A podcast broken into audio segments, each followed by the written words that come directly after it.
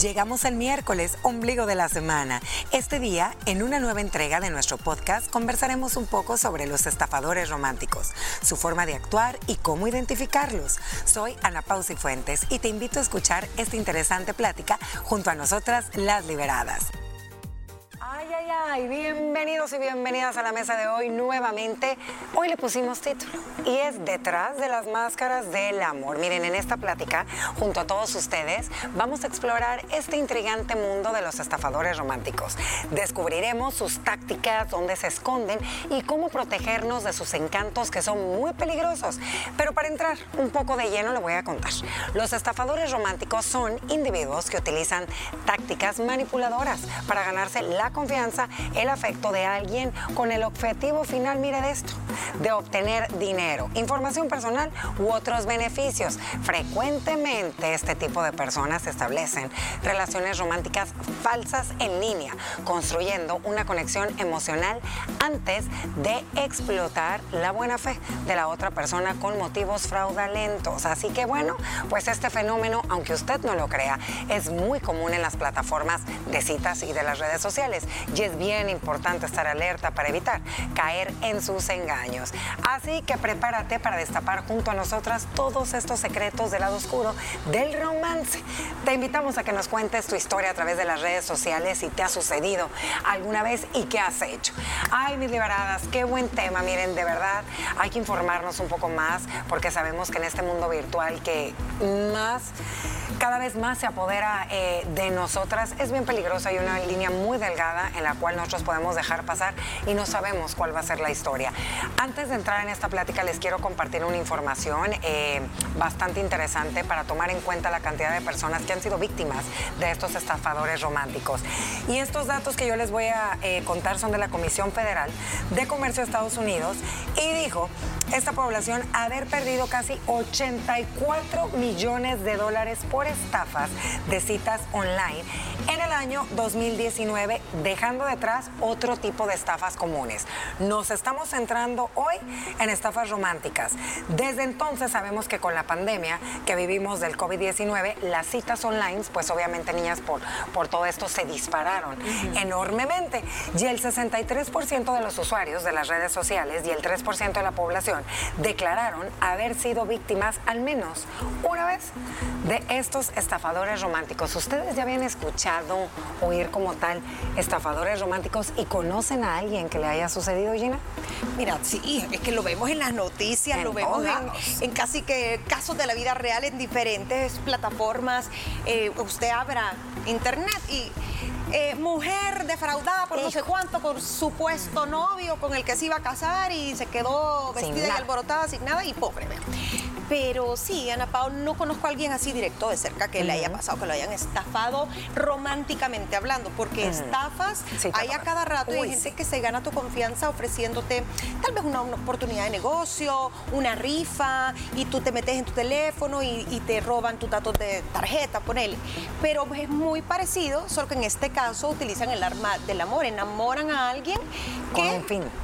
realmente pues lo único que quieren es aprovecharse de esta persona. Hay gente que es profesional de estas Claro, estafas. que ya está bien estudiadita. Saben muy bien. Moni, Profesional de la mentira. De la mentira. mentira. Moni, ¿tú crees que haya un perfil que caiga más fácil en las manos de estos estafadores románticos? Por ejemplo, pensemos, no sé, las personas eh, más adultas, ¿verdad? Que a lo mejor ya estén divorciadas, viudas o que no tengan pareja, ¿crees que sea más fácil endulzarles? Claro, claro, y creo que ellos lo perfilan muy bien. Sí, ellos o ellas, porque Mm. estamos hablando de que Sí. de los dos lados se da.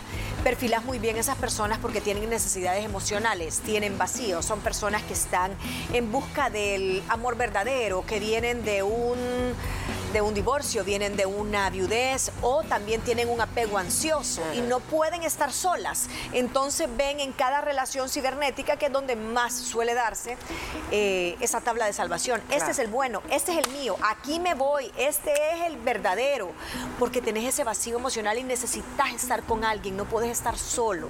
Esas personas se, se olfatean Rápido. rápido. Moni, ¿tú conoces a alguien o has tenido alguna persona cercana que haya caído en manos de un Quiero ver. estafador romántico. Fíjate que no, solo esta experiencia que, creo podría entrar, porque Sí. es, o sea, sí es- lo estafó, jugó con sus emociones de este pobre chero y lo que quería ella eran los, era la green card. Y no se ocupaba mucho ese tipo de estafa mi- eh, romántica que tenía fines migratorios. Porque no Ay, estaba la tecnología. No estaba la tecnología y también eh, creo que no era tanto el tema migratorio, pero, pero bueno, fue como que el único ejemplo que se me vino ahorita. En la película Dirty John, creo que es clásica y si no me equivoco está basada en hechos de la vida reales, real. real. Ese es un tipo que es un estafador romántico profesional y se hace eh, toda una víctima y que eh, la pobre chera, necesitada de amor, como te digo, Cae bien en perfilada, cae en las manos de él y él le vacía tarjetas, préstamos y lo peor es que es recurrente porque ella se da cuenta, mira, pero es que ocupaste 25 mil dólares de la tarjeta, no te preocupes, yo te los voy a ir pagando. Ah, no, pobrecito, tenía esa necesidad, quizá no pudo conseguir el préstamo por otro lado y ella va cayendo, Ella y va sola se va cayendo. terapiando, ella sola se va terapiando para darse ese autoconvencimiento de que, de que no la están Qué estafando. duro. Mira, y este punto que tú estás tocando quiero retomar. ¿Cómo actúan este tipo de estafadores? Hay dos etapas, así que usted ponga muchísima atención. La primera, se convierten, y Mónica lo dijo perfecto, en todo lo que la persona necesita. Son amables, son detallistas, son comprensivos y son los mejores confidentes. Ojo, porque ellos, a veces uno no se da cuenta, ¿verdad?, del poder que tienen las redes sociales. No nos damos cuenta cuánta información, a veces de manera inconsciente, nosotros estamos tirando a través de su Facebook, a través de su Instagram, a través de aquellos pensamientos que uno pone reflexivos, no sé, en X, ¿verdad? En cualquier red social. Y ellos, como ambas dijeron, están en busca de una de casa fortuna, ¿me entiendes?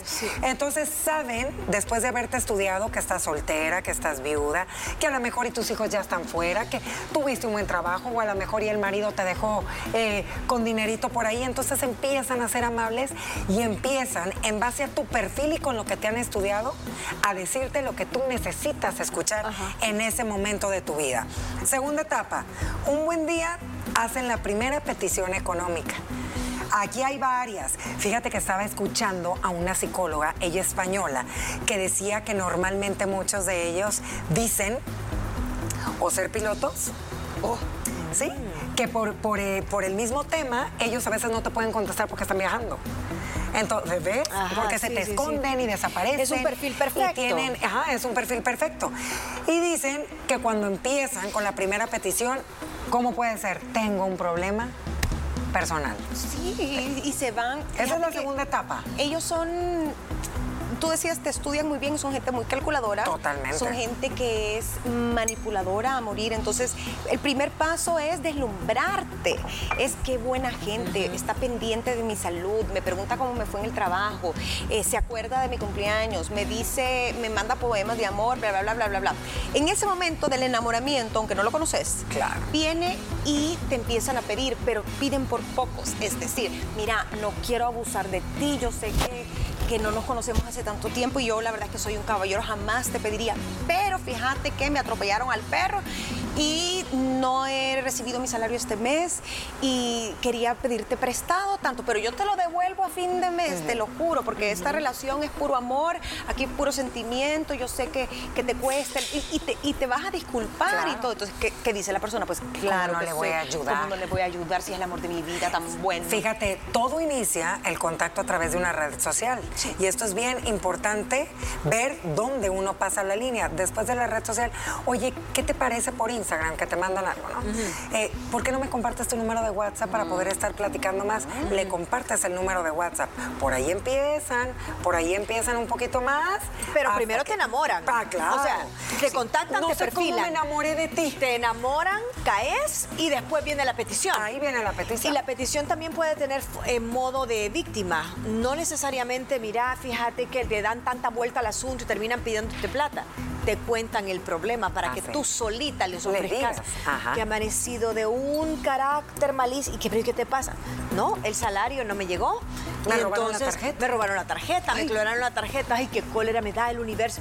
Y te pones en modo queja provocando que la persona te, Te diga, ofrezca te- ayuda. te- no necesitas ayuda, no te preocupes, yo te doy, mira, ahorita aquí, la- es más, te voy a sacar una extensión de la tarjeta, Sí. vaya, tú me decís, o sea, pero ni siquiera, bendito. tú nunca me lo pediste, Claro. entonces, si ella, te, ella te, se pone ahí en bandeja de plata, Claro, porque, es tan bonito como le habla, lo que le dice. Y también nunca va a faltar, no sé en qué momento me estoy enamorando de ti, aunque nunca Sí. te haya visto en persona. Pero esos ojos que se ven en tu página. Y ahí ya cayó una. Miren, aquí tenemos, a ver, Gina, me encantaría que nos compartieras estos comentarios de nuestra audiencia. Es un testimonio, miren. Híjole. Opinión Mesa de Mujeres Libres. Por trabajo en un ministerio sin fines de lucro, debo relacionarme con personas de muchos países. Y hace unos años me contactó un hombre que parecía buena persona, educado, profesional. Comencé a tratarlo por este medio, no en plan amoroso, pero sí haciendo amistad.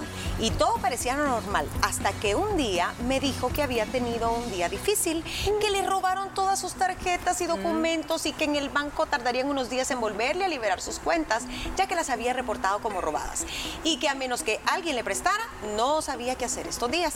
Rápido supe que iba por el lado de una estafa y le dije que lo sentía mucho y que le iba a orar para que Dios le proveyera y pudiera salir de esa situación. Que Dios te ayude.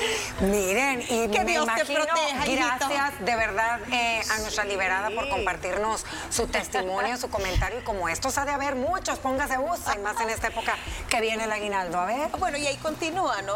Eh, dice, al igual como esa situación, eh, igual a, dice, al igual a como estaba orando por mí, pues también estaba con problemas financieros. Solo leyó y desde ese día no volvió a escribirme y me bloqueó. Supo que era en vano seguir la supuesta amistad. No, pues sí, es que si no, No, Claro, no era ni amistad, era Claro, un tenía- interés genuino. Mira, y quiero retomar este, este comentario que nos está haciendo nuestra televidente porque viene esta parte. ¿Cuál es el impacto psicológico que tienen las víctimas? Imagínate qué duro es para aquella mujer que ha pasado mucho tiempo, un caballero, como lo decíamos, ¿verdad, niñas? Solo. Que ha pasado mucho tiempo solo. Encuentras a alguien tan parecido a ti, tan afín. Dices, ay, ya quiero tener mi hora de almuerzo porque me voy a chatear con él. Eh, o me dijo, Enamoradísima. buenos días y me mandó un emoticon de cafecito con una florecita, no sé. Esos detalles que le alegran el día. Y luego, támbara. Ha de ser duro, niñas. Mira, La autoestima, te lo ¿qué les parece? como una doble vida, ¿eh? Aquí dice que por un lado aparece el trauma, perdí mi dinero. o Pues sea, sí, ese es el peor. Y el otro es la vergüenza de preguntarte cómo pude haber caído en manos. Es ¿Cómo que le no te ¿Cómo lo perdonas, hice? o sea, ¿Por qué? Esa falta de perdón y esa cólera que te da decir cómo fui tan tonta, ¿Cómo? ¿Cómo no me caí, di cómo le creí, cómo no me, ajá, eso, esa, esa forma de, de sentirte mal, que es la falta de ese autoperdón, es de las peores, Peores, formas. Porque ¿a quién culpa si es con una misma? Y cuando te lo han advertido, mira, no me huele bien, no me huele bien, te da más cólera todavía. Y la respuesta es que tú no aguantas verme feliz. Ajá. Es que bueno, ah, bien empieza el pleito. Por eso a veces mejor uno se queda callado. Pero a ver, Gina, hablemos de dos tipos de estafadores románticos. Unos que nunca se dejan ver. Ay, esos son los más fáciles de detectar, porque si no tiene fecha para verse, para viajar Fotos y venirla a falsas. ver, eh, si no le dice dónde vive, si nunca lo ha visto por eh, Facebook Live, aunque sea, entonces primero la foto es falsa, seguro no se parece en nada a la persona que está atrás, incluso si, si usted es un caballero y está hablando con una chica, puede que sea un chico el que le esté hablando con una No foto, sabe. o sea, usted no sabe. Puede ser un hacker incluso de, de profesión. Eh, creo que esa gente que siempre tiene excusas de no los podemos ver en personas, que le huela mal y aléjese, porque si le está pidiendo dinero, si le está pidiendo passwords, eh, préstamos, eh, cuentas, ¿cómo vas a creer que no lo vas a llegar a conocer aunque sea su rostro? Claro, totalmente. De verdad que a veces hay tantas señales que me imagino que las personas que están pasando por una situación así, niñas, o que ya la vivieron, pues en ese momento traes tanta oxitocina, dopamina y todos esos neurotransmisores que te provocan tanta felicidad que se te nubla la vista. Este el otro que se aparece, el otro que aparece en videollamada, el otro que la foto sí es real, pero que usa sus artimañas para tenerte todavía Más de su mano. Sí te puede dar la cara, siempre y cuando no sea una persona conocida, que todo el mundo pueda dar referencia Sí. de él. Que su foto ya. Y muchos de esos, inclusive, ocupan tal tipo de artimañas que hasta se toman fotos en lugares a donde han platicado. Por ejemplo, te dice, sí, yo vivo aquí en California, no sé cuánto. Tal vez vive en otro estado y viaja a California a tomarse unas fotos y hace un Ay, contenido. Y esta es mi casa y entonces se pone, compra una manguera y se pone regando a la entrada y, y tú vas y esa dirección, ¿no? Y tocas la puerta. No, sí, pero aquí viven, familia. aquí viven unos viejitos. No, nunca, mire, pero esta foto, sí, pero fue alguien que quizás pasó y estábamos regando ese día y nos dijo que si quería que le prestáramos la mano. O sea, hasta esas cosas. Sabes que ahorita que dices eso, hay un documental, niñas, yo no sé si ustedes ya lo vieron, de un chico famosísimo que estuvo preso, creo que ya está libre ahorita, que es estafador. Y eso fue, fue por Twitter, que ahorita es ex, fue más o menos por ahí. Que, que las, las estoqueaba, Fíjate que no, como no sé para si es el- mapearlas. no sé si es el que yo vi, pero esa persona era a nivel romántico, pero también estafaba clínicas, estafa- estafaba marcas y todo, y les prometía pagos, y la gente le fiaba, le prestaba, porque era tan encantado. Tan charming. Yo al que vi fue el que se hacía pasar por una doble vida y subía fotos, por ejemplo, en hoteles increíbles, viajes increíbles. Entonces contactaba a su víctima. Él veía que fueran empresarias solteras ya de tal perfil, las enamoraba, niñas, lo, ¿qué crees? Me está buscando no sé quién porque tenga ta, ta, ta. Le sacaba Pero las no fue en cuentas. Las Vegas, que Se- comienza en Las Vegas. No recuerdo si comenzaba en Las Vegas, Moni, pero muy interesante. Y eso te hace, ¿verdad? Abrir los ojos. Pero a ver, niñas, ¿qué dinámicas creen que utilizan estos delincuentes? Porque son unos delincuentes. Dicen, bueno, antes de esto, una relación no dura más de ocho meses, ¿eh? Una relación así. Es el promedio que los expertos, obviamente en estos casos, lo dicen. Número uno, la dinámica que la conexión inicial es el compartir intereses comunes. De pronto conoces a alguien que piensa, que siente lo mismo que tú, que le encanta lo mismo que tú. Espejo. Espejo tuyo. ¿Cuál creen que es la, la número dos? Mira, para mí esa es la básica, ese es el gancho. Si no lograste atraer a esa persona y decir, "Ah, esto es lo que Dios tenía para mí, es mi alma gemela, ah, ahí no. Una vez lo, encar- eh, lo, perdón, lo encantás, para mí la segunda parte, y es básica, es ganarte la confianza. Claro. ¿Cómo? Cumpliéndole ciertas cosas. De- si tenemos una llamada a las 7, a las 7 estoy ahí, eh, abriéndote. Ellos se abren primero y puede que te cuenten verdades o mentiras de su vida privada y todo, para que tú también te sientas como, ah, con él, con ella puedo confiar. Eso, para mí son los dos primeros. Moni, Ay, quiero ver de ahí. no se te declaran. Te Sí. amo, nunca había sentido lo, esto por alguien. no Ay, lo puedo sos creer. la mujer de mi vida, de verdad que todo, nunca he llevado a nadie a este plano. Eh, amanezco pensando en ti y creo que te da esa dosis también a cada ratito que te Claro. escribe. Es una relación que se tiene que cultivar más de lo normal, porque en una relación normal hasta pleitos hay. Ellos Claro. no se pueden La dar el lujo. normal ni te escriben. Ellos, ahí ni te escriben, sí. Ellos no se pueden dar el lujo de arriesgarla, Claro. que venga un pleito y que caiga todo por la borda. Y empiezan, ay, chiquita bonita, ¿cómo le fue en su exposición de hoy? Tan linda. Yo quisiera mandarte esas flores, pero te mando este sticker. Y te celan, también te celan. No me gustan los comentarios, me pongo celoso. Que no es- Porque es subiste ridículo. esa foto, entonces dices, ey, le importo. Llegaste a tu casa bien. Ah, esa, esa no puede faltar. Después Te de puedo todo ayudar en esto que algo. sucede, empiezan con las peticiones económicas pequeñas. Ay, no. Ya les dimos algunos ejemplos. Ay, mi amor de mi vida, ¿qué crees? Tenía un regalo para ti tan especial, pero ¿cómo le contestas tú que lo tenías? Pues lo sí, robaron. es que, ¿qué crees? Eh, no te lo puedo mandar porque me bloquearon las tarjetas. O será que, y ahí empieza que tú andas pagando y el regalo nunca te va a llegar. Eso es Así, como con el, cosas pequeñas es para- como el que no quiere pagar Exacto. y te empieza a dar mil excusas. No, es que no puedo mandarte. No, haceme transferencia. Es que fíjate que no tengo internet. Ah. Eh, te mando un motorista. Por es que no voy a estar en la casa. Siempre te da una excusa. Miren, y aquí hay un punto bien importante. Aquí vimos lo que una liberada nos contó que a punto final y dijo, ¿sabes qué? Yo le eché el ojo y di que no. Pero hay muchas que a lo mejor y en el tema económico no pueden darle la cantidad que el hombre, ¿verdad? O la mujer está pidiendo y se resisten y se rehusan y dicen, no sabes que yo no te puedo dar eso. Empieza el chantaje emocional, empieza la manipulación y empieza también la agresividad. Niñas, puede empiezan a amenazar. Sí. Y ojo, porque eso es- para mí es bien común. Uy, la, sí. la mayoría de gente usa el sentido común y dice, no, pero espérame, ya te di o no puedo darte. Claro. Pero si le has compartido direcciones, le has compartido extensiones de tarjetas, como decía Mónica. No, hombre. Si esa persona tiene acceso a fotos sugerentes tuyas, por ejemplo, si te- le mandaste una foto en bikini o qué sé yo, en, en un momento de pasión, esas fotos privadas, esa persona te puede amenazar y decir, yo publico esto sí. Y lo hago viral. Y lo hago viral. Y sabes que hay otro tipo también de estafa, porque la, la más común es esa, extensión de tarjetas, te piden plata y todo, pero hay otros tan manipuladores que empiezan a a ver qué propiedades tenés. Mira, yo siento que tus hermanos pueden abusar de ti. ¿Por qué en- patrimonialmente?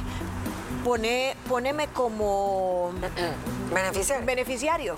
Pasar las cosas a mi nombre. Yo te, y yo te doy en garantía Ay, eh, mi casa que tengo no sé dónde, bla, bla, bla. Y tal vez son escrituras que nunca Falsas. falsas, no te asesoras bien, pero empiezan también a meterse en tu patrimonio. No, mira, esta casa, decile a tu mamá que te la pase a tu nombre. Tu mamá ya está anciana. Eh, creo que tú puedes administrar mejor esta casa. Al rato ya a ella se le ocurre venderla y el mejor patrimonio es el que queda en manos de los hijos. Yo te voy a asesorar. Mira, firmame este documento que es un poder universal y yo me encargo de todo. No para que la, no te dice que la va a poner a su nombre, sino que, que te va a proteger. Dame un documento universal, yo te paso todo a tu nombre Ay, no. y de ahí solo le sacamos la firma a tu mamá. eso. Y este hombre, el poder universal, se puso todo a nombre de él. Claro, es bien peligroso, de verdad, tenga muchísimo cuidado. Mira, y también cabe recalcar que esto que estamos platicando no suele sucederle a mujeres o hombres jóvenes. Esto ya es un perfil más maduro, ¿verdad? Donde obviamente pues las personas que hacen esto, estos estafadores, saben que son personas solventes económicas y que sus ingresos pues obviamente sí les dan para el fin que ellos tienen. Aquí le vamos a compartir alguna serie de consejos para que usted si se encuentra en una etapa de su vida a la mejor, eh, que acaba de separarse, está en busca de una pareja, usted se encuentra soltera, tiene años eh, sin pareja o es viuda o viudo, tenga muchísimo cuidado si está en estas apps, si está en las redes sociales y por ahí le andan mandando mensajitos. Uno, niñas, verifica la identidad.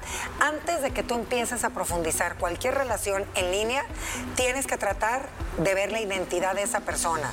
Busca, bueno, ahorita a través de Google y de muchas cosas, tú puedes buscar historia, puedes buscar confirmar ciertos detalles que a veces por la emoción y ver esa cara de ese galán guapo de telenovela te dejas llevar.